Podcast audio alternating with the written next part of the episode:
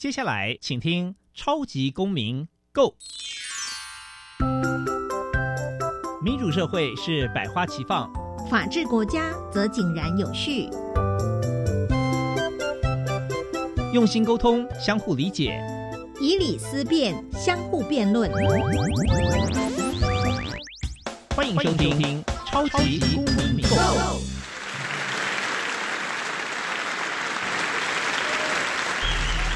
各位听众朋友，大家好，欢迎再次收听《超级公民购》。超级公民购是由教育部所委托，由国立教育广播电台以及财团法人民间公民与法治教育基金会联合直播。我是节目的主持人苏格格苏明祥。民间公民与法治教育基金会是以民主基础系列以及公民行动方案系列两大出版品为中心，培育未来的公民具备法律价值以及思辨的能力。此外呢，本基金会持续关注教育现场的辅导管教议题，目前出版了《老师你也可以这样做》以及《老师我有话要说》两本书，针对校园中常见的辅导管教议题，提供法律以及教育的观点。此外呢，我们每年固定举办全国公民行动方案竞赛，不定时的举办教师研习工作坊，希望与社会各界合作，推广人权法治教育。接下来进入小小公民庭看厅。小小公民停看听，在这个单元，我们将会带给大家有趣而且实用的公民法治小知识哦。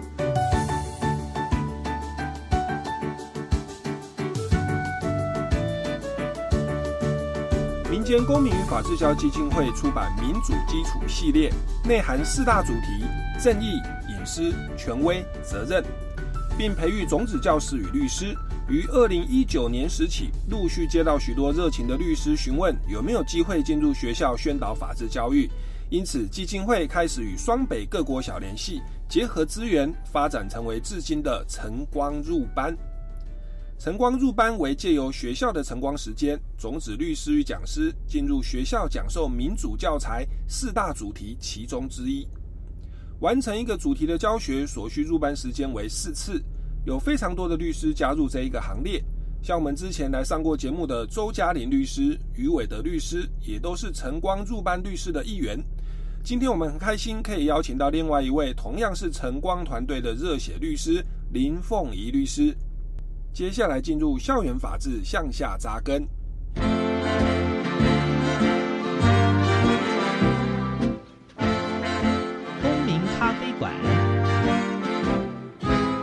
倒杯咖啡，跟我们一起在公民咖啡馆分享近期最具代表性的公民时事。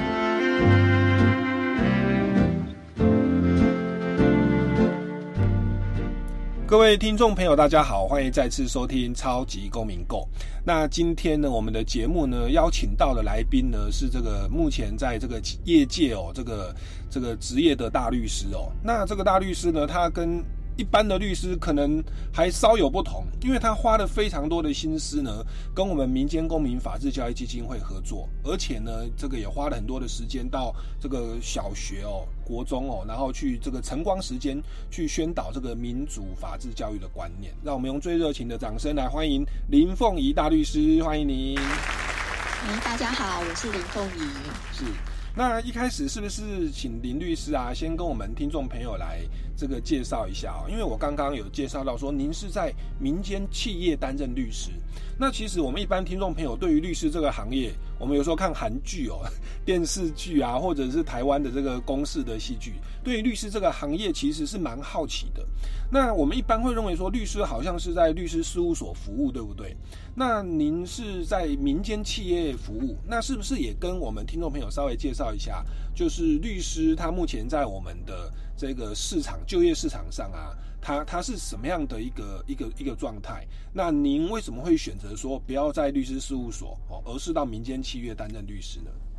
是，呃，其实我一开始，我大概职业，嗯，已经超过十五年了。那其实一开始就是，呃，也是在呃大型的律师事务所完成实习，然后在里面，嗯，大概工作了七年多的时间。好，那那嗯，会转换跑道，其实主要是家庭因素吧，就是说，呃，因为我先生刚好也是同业，那一样也是在大型律师事务所工作，所以两个人的老实说，生活品质不是很好。对，那嗯，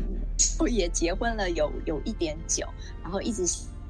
哦，就是喜欢小孩，是想要就是可以有一个小孩，就是一起。建立这个幸福快乐的家庭，所以后来我就选择转换跑道，那就于是就进入瑞士银行就是工作。那我目前是在法国巴黎银行台北分行就是工作。那小孩大概现在也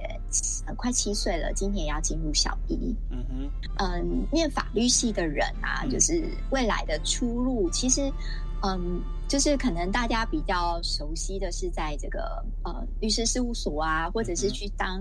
检警啊，嗯，警察、检察官，或者是说担任法官，对，这个都是就是大家的刻板印象。可是其实也是有蛮多的呃律师，就是跟我一样是在企业界服务。那我觉得最大的不同就是你在企业界服务啊，你的你的客你的客户其实就是你的同事。对，所以就是说，嗯，我我觉得这是嗯比较不同的地方。那另外还有一点就是说，你在律师事务所工作啊，或者是在法院工作，其实你会遇到很多跟你相同背景的人。可是，在企业界服务蛮有趣，也就是说，你会遇到各各种各式各样不同背景的人。我觉得这个是我自己观察到就是很不一样的地方。哦，所以这样听起来，其实，在民间企业，刚刚听你的意思，好像是这样比较可以照顾到家庭。所以感觉是 法律事务所的工作，他有时候都是加班到可能没有办法兼顾自己的家庭状况。但是在企业，他至少就是可能是劳基法上下班，然后这个加班也有这个四个小时的限制，是是不是这样子？嗯，理论上是啦。不过其实不管如何，都是一个所谓的责任制。那只是说在事务所工作，可能就是呃客户的要求是摆在第一位，所以嗯，就是工时真的是非常的长。那所以就是嗯。可能这个会是一些人的考量点。那如果说是到企业界上班，基本上会比较稳定。那其实也是责任制，可是就是说它比较不会有那种呃突如其来的一些要求，或者是说呃你要应急出利用自己的下班时间或者周末时间加班，这种状况比较少。是，所以我们林大律师他是为了家庭哦，然后来做的一个这样的一个调整。但是更让我们感到就是感。感应该说感恩也非常的惊喜的是，在您这样的一个要兼顾家庭。然后也要工作的状态下，您居然愿意就是另外播出时间哦。然后到了小学的这个晨光时间，那晨光时间其实就是这个早自习，我们以前叫早自习的时间哦。那可能会有这个几十分钟的时间。那在这段时间，他就是呃进行一些可能是自习啦或考试啦，甚至是邀请一些外面的这个讲师哦来为来来替小学生们来上课。那这个时间，他的上课时间可能也都非常的早。那甚至有可能会会影响到您原本的这个上班的作息哦。那是不是也跟我们来分享一下，就是您为什么会这个选择愿意多花这么多的心力，在这个所谓的晨光时间以及这个法治教育向下扎根的工作上？嗯。那其实我觉得，大概想一想，就是说我自己比较对于一些社会议题，或者是说一些呃关于社会企业责任啊，我我本来就比较有兴趣。然后另外一方面，我觉得蛮主要的一个原因，当然除了我我本来就还蛮喜欢跟孩子们相处以外，就是我我一直有一个信念，就是我认为法律不是应该是这些专业人士应该就要有的。我我其实觉得很认同这个法普的概念。就是不应该把它就是，呃，变成一种很普遍、大家都会有的基本知识。对，那呃，如果说是针对小一点的孩子，其实我觉得不是就不能法普啊，其实就是给他们一些观念。那真的就是呃，从从小不是教他硬邦邦的法条，而是教一些概念。其实我觉得这样子的呃一个想法蛮好的。那另外一方面就是说，嗯，其实。就是职业了十五年，大概也会想一想，就是说社会这么多，到底有哪一些事情，其实是我们可以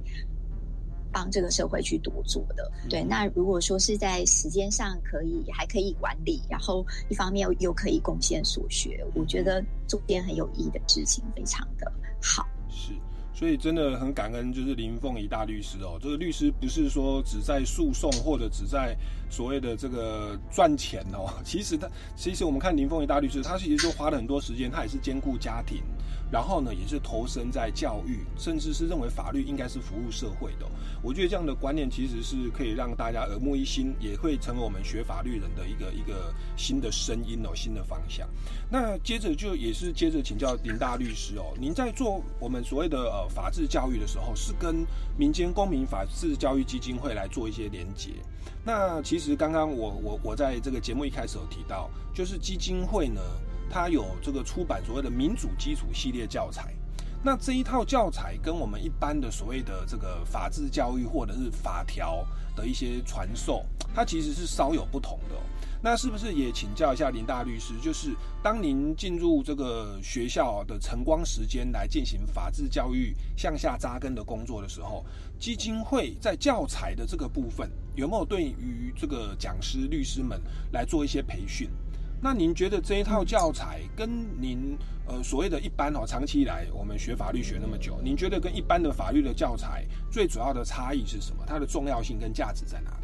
我们自己去接触到法治，可能就是上大学，然后念法律系去去才会去接触到。可是呃，这一套教材我的理解是，就是它其实是嗯。是由一个美国，就是那边的教材，就是把它呃可能翻译，然后取得授权，再再做一些编制而成的。那基金会这边其实呃针对这些教材，它提供大概看了一下，其实它都是一些蛮呃生活化，然后都利用实例去跟孩子们解释。这个呃一些法治的观念，而且它它不是就是呃全部都一样哦，它还会细分，就是按照年龄，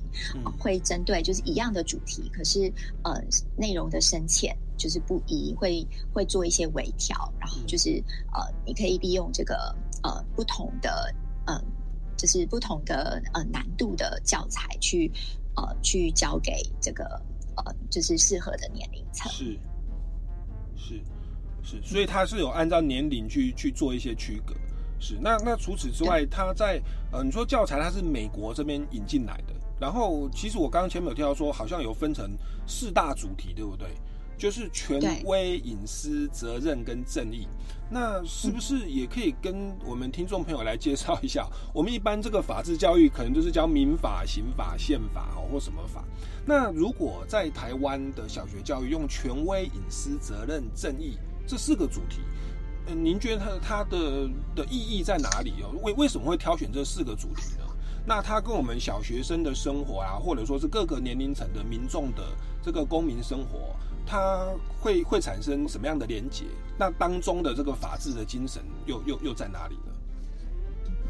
嗯，其实就刚刚你提到的这这四个主题啊，我觉得对，嗯，就是一般就是小学中年级、高年级的。学生比较容易理解的还是正义跟责任。好，那那这这两个其实，嗯，这个其实我在讲课的时候，我大概都会举一些非常生活化的例子，像呃，比如说呃，正义好了，正义它其实就是我们会会有一些就是正义这个概念的介绍，对，好，然后就是会针对不同的呃正义的主题去去做讲解。那比如说像正义里面啊，它就会提到这个呃，第一个是分配正义。嗯，那分配正义呢，这个这这个，我觉得是就是说，基本上应该连低年级的学生应该都可以理解。比如说我上课很喜欢举的一个例子就是，嗯，那像如果你们家的电视只有一台啊，那你们要怎么样去去决定谁可以选选看电视台？哦，就是谁可以取得这个呃看电视的权利？对，然后他们就会非常的，就是因为这种举例是很生活化的，那也是每一个孩子都会去遇到的，所以就是我觉得分配正义像这种概念，其实就会发生在他们的生活中。对，那相对来说，我觉得对一般呃就是呃低年级或中年级的孩子就就已经很容易理解。是对，那我我是觉得说，就是其实这些像正义。嗯，它是一个很抽象的概念，没有错。是，可是就是说，它可以呃利用我们要教导他，不是说这个啊正义就应该怎么样怎么样啊，而是说呃可能会会去利用一些呃不同的观点去思考，嗯，好，就是正义这个概念到底是什么？是是，那那那如果就以刚刚这个案例而言呢，像您会讲说正义它是抽象概念，那也许正义就有所谓的什么匡正正义啦、程序正义啊、分配正义。可是当老师在讲这个分配正义的时候，就会用个实际的案例。你刚刚说是是分配东西啊，像最近是疫情分配口罩，或者说最近那个打疫苗。哇，有第一类到第十类，我们就想说，哎，那为什么第一类比我优先哦？为什么六十五岁要优先？我就有时候听到年轻人在说，哎，我们是年年轻人哦，是国家的这个第一线的生产力哦，我们应该要优要优先打才对。那这个其实就一般的民众可能就会觉得非常的跟生活相关，其实这这个典型的分配正义的问题哦。那那是不是也来请教一下林林林凤仪大律师？那当您在解说分配正义的时候，当然就不是说哦，依照我们政府的规定，或者是这个中央政这个这第一类到第十类的规定，它本来就按照这个顺序。这个是我们一般传统法律的教法，就是规定是怎么样啊，结论就是怎么样。那当我们在运作这一套教材的时候，因为您刚刚说过是美国这边进来哦，它好像是比较开放性的。哦那在比较开放性、没有给一个标准答案的状况下，我们的学生他要怎么样？他是透过哪些所谓的这个标准或者是思考工具哦，慢慢的去得出一个结论，说，哎，这个口罩要怎么分配，或这个这个利益要怎么分配？就是在分配正义这一块，是不是跟我们听众朋友介绍一下这个判断的标准？嗯，好，那嗯，基本上像分配正义这边来说啊，其实我们刚刚讲的大部分都是利益上的分配嘛。你说打疫苗啊，或者是戴口罩啊，或者是你看电视啊，这都是利益。那我们像像我们在讲的时候，我们就会带到，其实你今天要分配的，有可能也不一定是利益哦，反而是一个负担。比如说老师指派他们要去做这个，呃，做。做那个清洁，校园的清洁，好，那这是不是一个负担？就是说，这是可能，嗯，呃，是一件你比较没有那么想做，是你的责任的一件事。那这个时候要怎么分配，其实也是。嗯，那接下来的话就会去讲说，那所谓的分配正义，到底要怎么样分配才算公平？那你，你这时候你，比如说你要去思考的。难道评分就是公平吗？嗯，好，那另外我们也会去想说，哎，你你我们是要按照能力呀，或者是说，哎，我们的需求，嗯，好，所以就是说，公平这件事情不是平均，大家都一样，就是所谓的公平。那比如说打疫苗，这个有有分优先顺序，为什么会这样子规定？好，那那呃，一定有其他的考量嘛？所以这个这个其实我觉得都是可以利用生活上的实力去去去教给孩子的，是对。所以就是说，嗯，其实我们不是学一个学一个一套公式，而是学着去思考，用不同的点去做一些思考，就是来去解决这个就是分配正义的问题。嗯哼嗯哼。所以像分配正义，林律师刚刚就有提到说，像这个需求。对不对？那那你看，像我们为什么说有的人是第一线？因为他可能是医护人员，那他就一天到晚就是一直在接触这个新冠肺炎的病患了，然后又人来人往，那我们就大概可想而知，他是暴露在这个高风险之下。OK，那他的需求一定是比较高哦。那这个可能就是，其实就是我们的一个思考工具的一个运作。那当然说，所谓的分配争议里面还有很多的我们可以去思考的项目，但是无论如何，这个。我我们这个所谓的法治教育向下扎根，在晨光时间，就像是林大律师说的，我们就透过一个跟呃学生民众有关的这个真实的案例，然后透过这一些判断的标准哦，一个一步的，就一步一步的带领大家去思考，然后去做出结论。那这样的一个理性的思考，其实对于这些孩子他们以后去面对事情的能力。然后甚至以后长大了到公民社会哦，看到了很多的状况，或或者是他们就当了市议员或立法委员去立法了，他们考量的这个状况就会比较周延哦。好，那这个是所谓的分配正义的部分哦。那关于像呃匡正正义跟程序正义的部分，是不是也可以跟我们听众朋友再再再介绍一下？当这个林律师您在学校去去讲授的时候，是透过哦什么是匡正正义？有没有一个案例可以做说明？或什么是程序正义？哦，可以有没有一个具体的案例呢？嗯，好，那像匡正正义的话，就是本。本身是在讨论说，你如果今天遇到了呃有人受伤害了，或者是一些错误，或者是一些意意外，或者是损害的时候，我们要怎么样做出公平？合理的回应。那呃，每次讲到匡正正义，我就很很喜欢举的一个例子，就比如说，哎，今天 A 同学呢带了一个哇，好精美的这个鬼灭之刃的铅笔盒来学校，呃，就是可能也是跟其他同学炫耀。结果那就有其他就是小朋友很想要拿来看啊，结果不小心手一滑，就把它摔摔坏了。嗯，那这个时候要怎么处理？那像这个，我觉得就是对他们来说，就是一个很理解，就是说，呃，就是你看铅笔盒摔坏了，就是一个财产上的损害嘛。那今天损坏了之后，我们要怎么样去去呃做出回应？你是应该要道歉呢，还是你应该要呃赔偿呢？那那赔的话是谁要负责啊？那这时候我又会带到一点。未成年人的责任这种这种法律上的概念，好，就是也顺便告诉孩子们这样子。对，那像程序正义的部分啊，呃，我觉得程序正义是在这个正义的主题里面三个里面，呃，比较抽象的。嗯，好，所以就是呃，所谓的程序正义，应该就是 due process of law 嘛。嗯，那就是你今天要发现真相，你如何去公平合理的发现真相？好，然后做出决定。那这个的话，其实如果呃，我举例的话，我就会举说，嗯，你今天呃，妈妈在房间里面讲电话，就外面厨房呢，呃，有个玻璃，妈妈在房间里面讲电话，听到厨房那边有玻璃被破掉的声音，嗯，然后呢，他就马上冲出来，就骂小孩，一定说啊，又是你那么不小心，怎么就打破，然后就开始碎碎。好，那这时候小孩小孩就很无辜啊，他就说：“这个也不是我打破的啊。”对，然后妈妈就说：“你你每次都出手出脚，哦，一定是你。”那这样子的话，就是 就是你就会问小孩啊，你就问同学们，是不是有类似被冤枉的经验啊？那你的感受如何？那我们要怎么样想办法可以找出那个？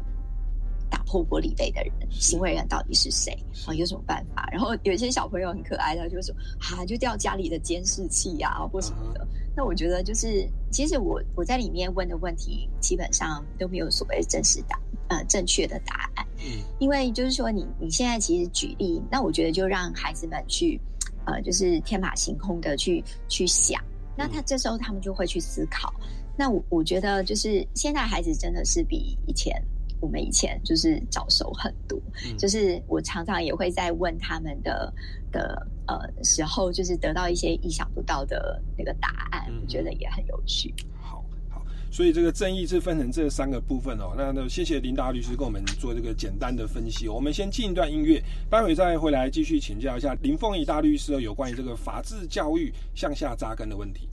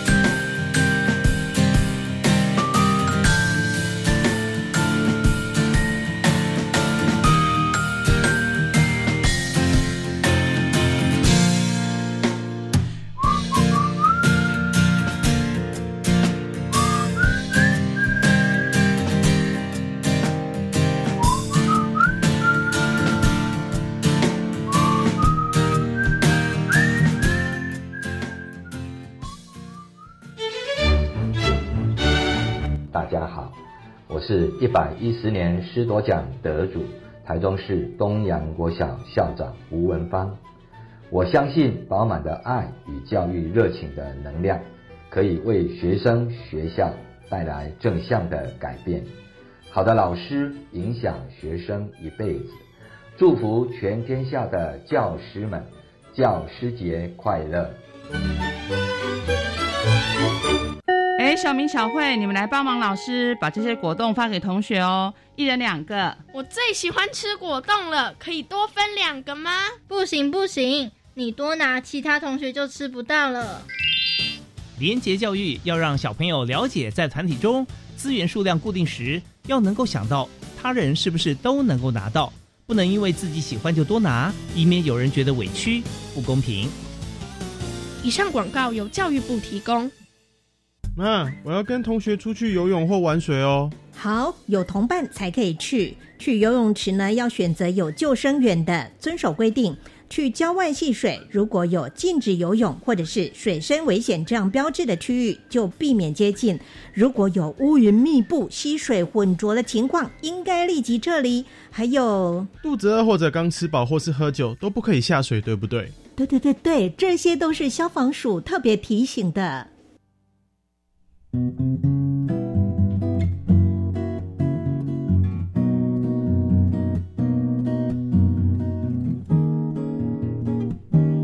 是苏密苏米恩，你现在收听的是教育电台。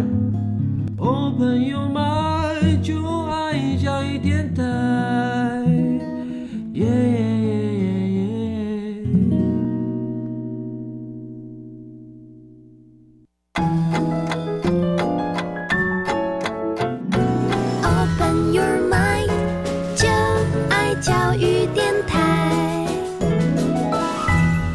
听众朋友，大家好，欢迎回来《超级公民购》。那我们今天呢是非常荣幸邀请到这个林凤仪大律师哦，他本身是在这个巴黎银行哦，这个。台湾的分行哦，来这个服务，担任这个专业的律师。那同时，他也兼顾了家庭。他说，他认为法律应该是离不开教育，也离不开社会服务的。所以他花了很多的心思，除了照顾自己的孩子，他也呢花了很多的心思，这个把我们基金会的民主基础系列教材哦，这个推广到这个各个年龄层的基层的学校。那最主要就是各个小学的这个晨光时间哦，他就带出了一些呃民主的教育的内涵。那他刚刚跟我们提到说，这个我们的民主基础系列啊，它其实有四大主题的这个教育的教材的主题啊，就是权威、隐私、责任跟正义。那他刚刚花了很多的时间跟我们分享所谓的正义哦，正义好像是一个抽象的概念。那但是呢，像是所谓的分配正义啦。匡正正义啊，程序正义啊，它可能跟我们的小学生或一般的公民的生活都息息相关的哦。例如说，像疫苗的分配，它就是分配正义哦。像我们打破人家的财产，铅笔盒，那一般民众可能就是诶，也许发生车祸哦。那这个其实就是所谓的匡正正义哦。那程序正义当然又又是我们一般在看这个，不管是司法的这个戏剧啦，或者是法庭的诉讼，或者是老师或家长要找出这个真。真相为何？那这个所谓就就就是所谓的程序正义的问题哦。好，那这边我就想要接着请教一下林大律师哦。正义在我们的教材里面是只有分配、匡正跟程序正义。可是我们一般民众，我们有时候看新闻啊，也会或者是看一些很多的课本或者是一些资讯，常常听到正义其实好像不止这三种哦，还有很多面向哦。像我我我记得之前就有所谓的这个所谓的转型正义。它好像也是正义的一种嘛，然后呢，这个网络上哦，可能有所谓的乡民正义哦。那我感觉上这个正义，它好像是一个无限这个扩展的领域，好像在各个领域好像都有正义哦。那我们的教材只有分配正义、匡正正义跟程序正义，那您觉得这样可以涵盖我们正义的所有的面向吗？嗯。我觉得这是一个很好的问题哦。那就是说，呃，像现在有很多这个名词然后，什么什么正义，就是呃，很常出现在一些其实这个保障杂志中。那可是就是说，呃，这这一套教材里面啊，所谓的这三种正义，其实呃，我觉得它是正义的最基本的概念。那其实学习这三种正义，其实它不是一个很很僵化的一个概念，它其实是会流动的。常常在一个案例里面，你可能呃。有有一个案例，那这个案例可能它包含的可以讨论的，不是只有分配正义，它可能还有所谓的呃匡正正义，那也有可能匡正正义加这个程序正义。好，所以就是说这是一个流动性的概念。那我们为什么要学习这三种正义的概念？是因为其实这三这三大类，其实它。我们要学习的不是这个正义的，就是非常僵化的一个定义。嗯，我们其实是要去学习如何去思考。嗯，好，那如果你可以思考的话，其实它就可以很广泛的运用在你的日常生活里面，而不是只有啊，比如说在在一些呃，就是很固定的就这这这这些案例里面。所以就是说，嗯。就是对孩子来说，我觉得学习那个概念，然后让他们可以进一步的去广泛的运用，其实这个是一呃，我想是这一套教材呃最主要的。是，所以照照这样讲，我们在面对所谓的转型争议，我刚刚说乡民争议哦，其实现在呃，一般年轻人又所谓的居住正义，哈，买不起房子。那其实这些正义，你不管给它冠上什么什么名称，它其实背后可能都跟我们刚刚正义的最原型的几个思考的脉络，就是分配啦。匡正啊，或程序，它其实是有关系的哦，所以我们的教材就往这个最基本的元素去去做这个教育。那当我们学到这个东西以后，当我们面对不同领域的正义，什么职场的正义啦、司法的正义，我们就可以很自然而然把这种观念带出来，用这种方式去做思考。那这个是这个所谓的哦，这个林达律师的的这个事宜啦，哈，就是我们解释，其实正义以分配匡正程序为基础。那接着也想要再请教一下，就是这个晨光的时间哦，它的时间其实并不是很长哦。那像刚刚您提到，光是正义，OK，它就有三个主题，那每一个主题里面。哦，又有好多的思考工具跟判断的标准。那那个老老师，您在上课又是透过实例的方式在运作，所以我们大概可想而知，就是可能很难在很短的时间就把这样的一个教材全部去上完了。那是不是也跟大家来分享一下？就是我们的晨光时间啊，在运作这个所谓的民主基础系列教材的时候，它的时间是怎么样来分配的？哦，那一般的学生他们在呃上这个课程哦，他们的接受度如何？就是在讲案例的时候，他们也许会天马行空，然后提提提出一些想法。您您觉得他对于这套教材的这个回应是怎么样？其实，嗯，就是说，嗯，大概通常一个主题会利用四堂课的时间嘛。那，嗯，呃，就正义这个概念来说，呃，大概一堂四十分钟，其实就是，嗯，你就是去到那个班级，因为每个班级的状况不一样，就是了解这个班级啊，才会知道说要怎么样跟他互动。那通常第第一次上正义这个概念，我们会先呃针对这个正义做一个呃。整合性的概念介绍，所以大概就会简单的带到这分配正义、匡正正义以及程序正义。好，那可是就是说，嗯，会在里面大概就是会给他们一些观念。那一样就是我喜欢用举例的方式，因为我觉得这样子有助于孩子们去吸收，然后思考，尤其是一些生活化比较，就是他们日常生活中就会遇到的问题。我觉得他们对这类的问题就是会蛮有共鸣。的，好，那另外方方面举例，我觉得也是比较活泼，就是说，哎，他真的有一件事情，然后他可以套用到这个概念里面，好，所以就是呃，同时对他们来说也是要容易去做理解。那有时候我觉得配合一些时事，像刚刚那个苏哥哥，我觉得举的例子也非常好啊。这个打疫苗是现在全台湾的人都非常关注的一件事，好，那这个。这个我觉得，呃，利用一些时事的部分带进去，我觉得也也是很不错的。嗯，好，那那嗯，就是嗯，里面的话，其实如果说，呃，我大概第一堂观察了这个班级，哦，要怎么互动。另外，第二第二堂课可能就是呃，分配正义比较容易嘛，对他们来说，那可能就可以就是稍微多讲一些。嗯，那嗯，通常到第三堂啊，我就是大概也会。呃开始试试看其他的这个授课方式，比如说可能前面两堂都是我在说，好，那第三堂我觉得像那个匡正正义这件事情，我觉得就呃可以试试看呃利用小组的讨论，是好，所以就是可以让孩子们，比如说三四个人一组啊，然后给他们一点时间讨论这个案例，然后最后我会请他们来跟大家分享他们讨论的结果。是，那程序正义，我刚刚有提到，它其实对孩子来说比较抽象。哦，那这时候其实我喜欢，就是我我通常都会，呃，就是会利用这个网络上的资源，就是思辨智慧，是这一套系列教材。那里面有一一篇是呃事后抓作弊有理吗？哦，这是苏格格的作品，就是我我会播这个这个影片，请老师帮忙播这个影片，然后看完之后，然后就是呃再再带着同学一起去呃讨论，就是刚刚影片里面的几个点。是是，所以在这个教学的过程，它其实有四堂课的时间，每一堂课它都是循序渐进的。哦那当然说也会搭配我们的这个网络情境剧哦，就一样是我们民间公民法治教育基金会制作。那当然大家就会看到苏格格在里面，就是去去这个担任老师哈，去演一个老师哦。那那在我记得这部戏里面那个老师蛮凶的哦，但是我本人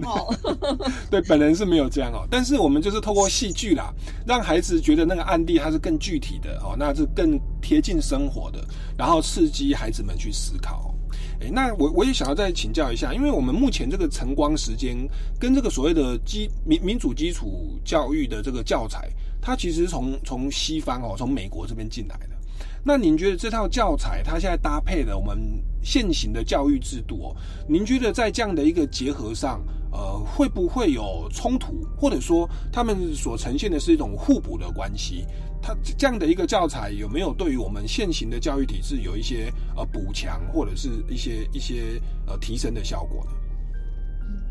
嗯，就是说，我觉得这整套教材啊，其实。嗯，上完课之后其实也没有考试，好，所以它它不是一个硬邦邦的，就是要孩子去死背记忆的东西。好，那嗯，我觉得这一套教材反而有助于，就是现在已经实施这个一零八课纲嘛。那我们其实呃，应该是去培养孩子的法治素养。就说不管什么事情，其实他们孩子要学的不是只有学那一个知识，而是他其实是应该是要去学习学习的方法。所以，所以就是说，我觉得这一套教材啊，它其实是会，嗯，就是让孩子理解，进一步去思考，然后最好的就是可以再进一步就是去。运用到他的生活中，其实这是呃，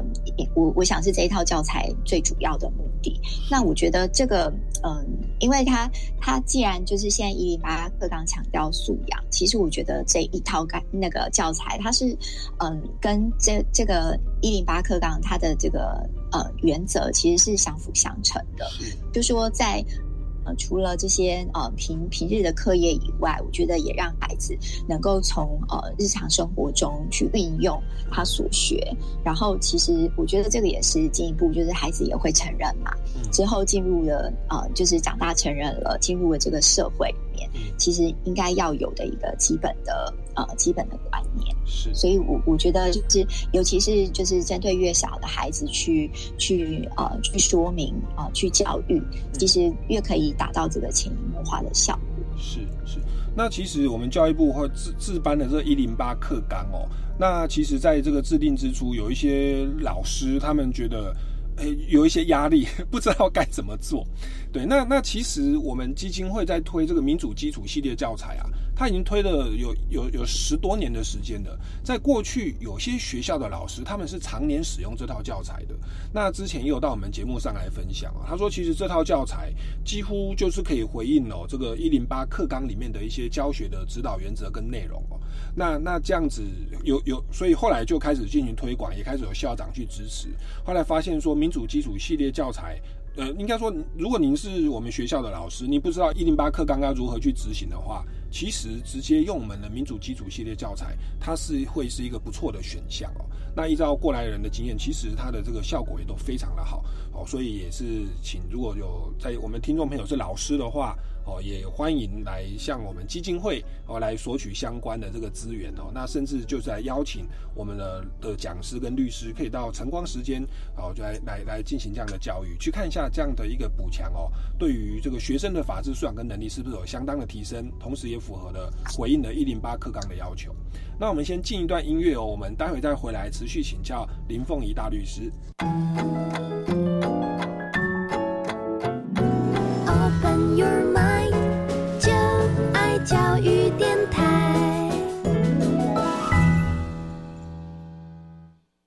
各位听众朋友，大家好，欢迎回来《超级公民购》。那我们今天非常荣幸邀请到林凤仪大律师哦，那他是我们民间公民法治教育基金会的这个晨光时间的律师哦。那他经常呢花了很多的时间到这个小学啦，甚至各级的学校去宣导法治教育。那我们刚刚有提到说，这一套法治教育的教材，它不是填鸭式的，也不是像一般的这种法条的教学哦，它有更多的是让孩子们在生活的实际个案当中哦，然后呢去去灵活的思考，透过一些思考工具去理性的思考，然后再判断来做出一个选择。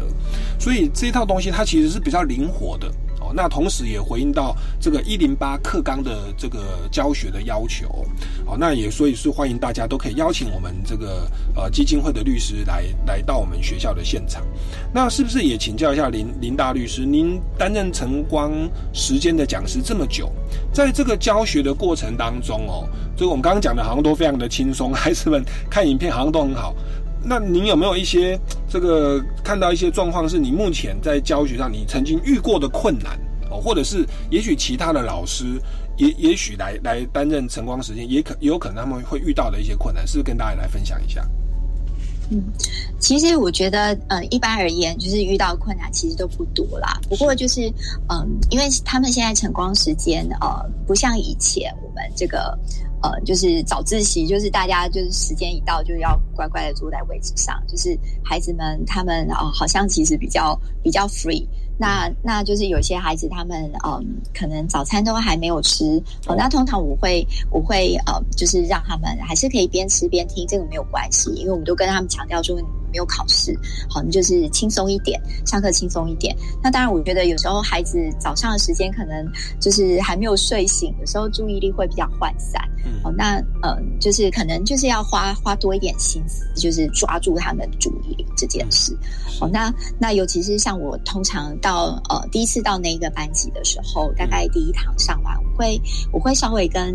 呃，就是下课之后我会稍微跟老师啊，如果老师有时间的话，跟他们的导师。呃，就是聊一聊。那如果有个别的孩子呃有一些特殊的状况，可能也可以从老师那边得到一些资讯。好，那再想想看，说这样子下下堂课的时候可以怎么样去做应对？是是，所以基本上还是吸引孩子的注意力啦。但是还是让他们算是比较轻松的，就是也许有的还在吃 早餐哦，那就是适度的吸引他们的注意力，然后带领他们在案例里面，好能够这个理性的，然后也算是轻松的半轻松的状态下。比较没压力的状态下去思考，那当然说这个教学当然都是每个班都有很多不同的状况，孩子们的程度也不一样，那还是就就是要因材施教哦，在每一堂课来这个进行一些调整好，那所以这样听起来，基本上这套教材的运作好像没有到太大的问题哦。那是不是也跟我们来分享一下，在您这个晨光时间这么多的经历当中，有没有发生过一些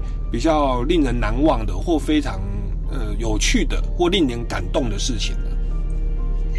其实，呃，我觉得我每次因为呃晨光时间嘛，我通常都是上完晨光时间之后再再回去上班。好，那那其实每次上完晨光时间，我我去去到办公室的路上，其实我心情都还蛮不错的，就觉得说，哎，早上有跟孩子们就是。接触啊，然后跟他们聊一聊啊，然后上上课，就是看到他们可爱的脸，就觉得还蛮开心的。那不过就是说，呃，我有注意到，其实现在的孩子都还蛮早熟。比如说，大概中年级生，就是一方面他们的接收到的资讯也蛮多的。像我之前有在讲那个程序正义啊，跟匡正正义的时候，就是就有个小朋友，他可能就刚好那那阵子，就是美国那个杀警案，就是弗洛伊德案，就是非。沸扬扬，那孩子可能就是有从新闻上，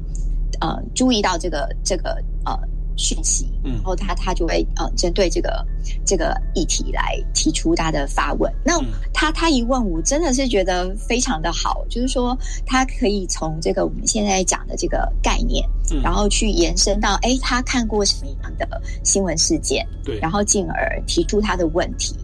所以就是说。呃，就是我我觉得这是让我觉得非常惊艳的地方。然后另外一方面，其实孩子们其实上上了四堂，大家都会隔隔每呃就是一周一次嘛，所以其实跟他们相处了一个月，其实都会多多少少有一点感情。那所以呃常常就是会遇到说，哎，到第四堂最后一堂课了，嗯，他们可能就会依依不舍啊，然后要不然就是老师老师会呃特别就是。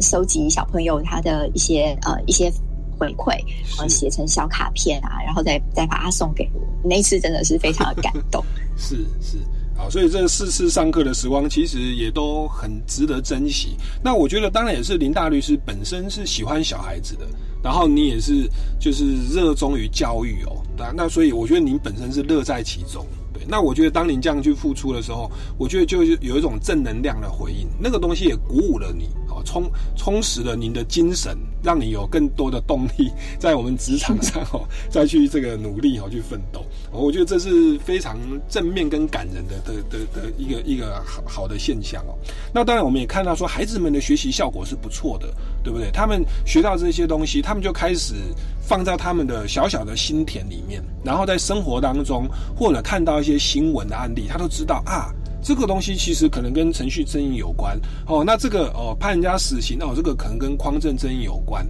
哦，那这个疫苗的分配哦，这跟这跟分配争议有关，他们已经开始可以灵活的运用了。那其实就代表说，我们这一个教材它的法治教育向下扎根，它的功效其实是看得到的哦。那这个对于我们这个教教教教育者而言，当然是一个非常大的鼓励跟安慰哦。好，那是不是？这样的话，我我我相信，因为我们基金会除了林大律师哦，这个还有很多的一些讲师跟律师都都投注在我们这样的一个晨光时间的的现场哦。那甚至未来可能也会有更多的老师哦，例如他们他们为了回应一零八课纲。哎，就想要来了解我们这个民主基础系列教材，那是不是就请林大律师跟我们分享一下，在运作这一套教材的时候，哦，未来要来接触这个教材去推广的，你有没有一些过来人的经验？我们要做什么样的一个心理准备，或者是一些教学的小技巧来跟大家分享呢？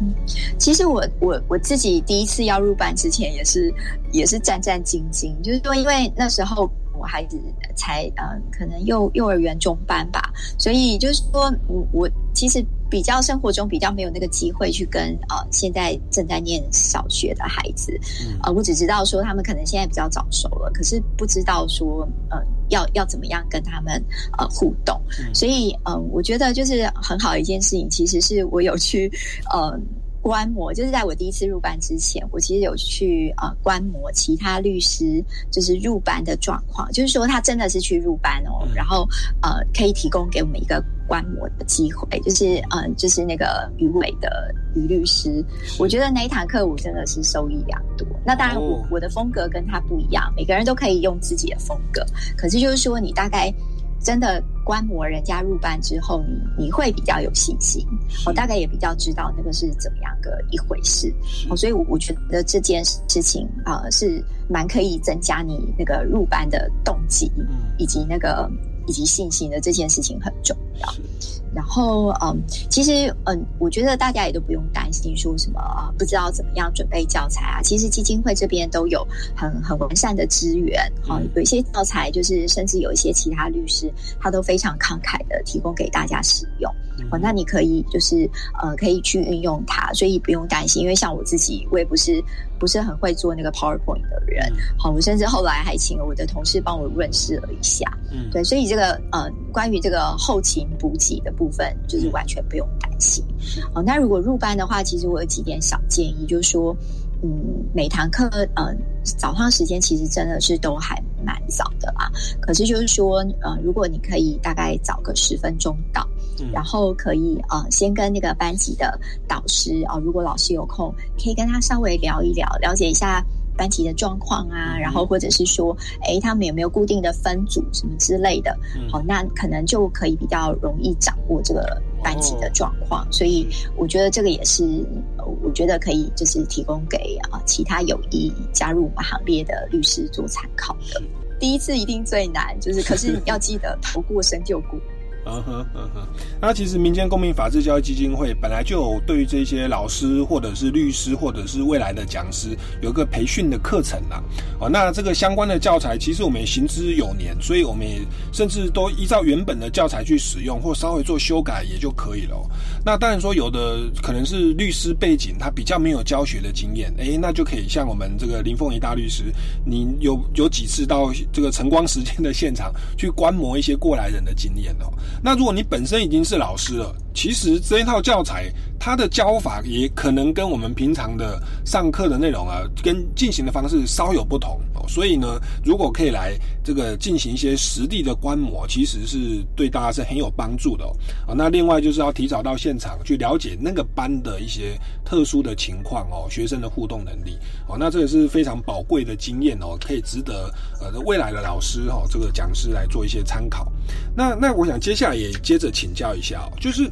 其实我们这套教材刚刚提到说有学生他们学到以后就发现他在看新闻的时候他就直接去去运用了嘛。那我相信他这个东西在我们的日常生活都用得到的。那我想想要请教一下林律师哦，因为你本身您刚刚说你也是为了家庭哦，然后为了孩子，诶，为了家庭的教育，您就这个选择了到这个银行去上班哦，比较可以稳定的下班。那我我我想请教您，您教的这个教材这么这么多年，您觉得在亲子的教育上，在孩子的教育上，有没有一些这个真实发生的案例？你就是真的把这一套这个民主基础训的这套训练哦，运用在这个生活当中，而孩子们也觉得很棒的呢？呃，孩子觉得棒不棒，我不知道了。可是也就是说，其实我觉得学习了这些教材啊，我自己也是觉得呃蛮有收获的。就是说，嗯，一些硬硬邦邦的这个法条概念，其实它都可以转化为一些就是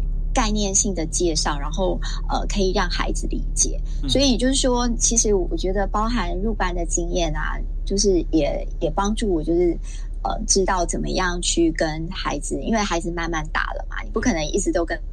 他就是就是那种很幼稚的谈话，偶尔还是应该要有一些。呃，比较比较知识性的这个对谈嘛，嗯，所以就是说，嗯，其实你就大概在日常生活中，你就会去找找机会，看有没有一些呃机会教育的。呃的的状况可以适用啊，然后嗯，另外就是说，嗯，因为我们那时候入班大概主要都是以这个呃国小为主，所以其实呃在我们培训期间啊，有一些老师也是有呃告诉我们说，哎，你有有哪一些相关的绘本，好，你是其实是可以呃讲故事的。那我后来是没有把这个绘本就是运用到这个入班。呃的时候用，可是反而就说这些绘本，我也很认真，我跑去图书馆，就是找了找了一下来看的，因为你讲故事嘛，你不是在跟他讲分配正义或什么什么，可是就是用讲故事的方式，然后慢慢的引导他，好去去去想一想，哦，不敢说思考了，就是想一想，啊，我觉得这样子就是呃日积月累下来，我觉得就是如果可以在。他的心里面埋下一颗种子，嗯，我觉得这个这个就都值得了。是，所以这个民主基础系列教材不只是学校教育啦，晨光时间，我觉得在亲子教育哦，我觉得它都是一个很棒的教材或读本哦。那也值得我们听众朋友，如果你本身也是家长的话，其实也这个欢迎您来到我们基金会来索取相关的资源哦。好，那我们今天节目时间也慢慢到了尾声哦，是不是再请林大律师为我们今天的内容来做一些总结或补充呢？好，那个其实今天非非常开心能够接受那个苏哥哥的访问，就是说分享一些呃在这样子大概一年多来入班的心得。对，不过未来我也期待就是说能够有更多的律师好可以加入我们的行列，然后把这个法治教育呢能够。更加的普及，好到双北以外的，甚至是乡镇去，这个这个是我我的期待。是欢迎各级学校的老师哦，都可以来这个跟我们基金会索取相关的资源哦。那只要上网搜寻民间公民与法治教育基金会哦，那我们有官方网站，里面就有相关的一些讯息跟资源哦，跟一些培训的课程，欢迎大家来尽量的使用。那当然，各位听众朋友，如果对于今天的节目有任何的建议或疑问，也欢迎到脸书粉丝专业哦。超级公民购来这个留言询问哦，或者到我们的基金会官网来这个索取相关的讯息或提问都没有问题的。那我们超级公民购到这边告一段落，下个礼拜六下午三点零五分，我们空中再见喽，拜拜，拜拜。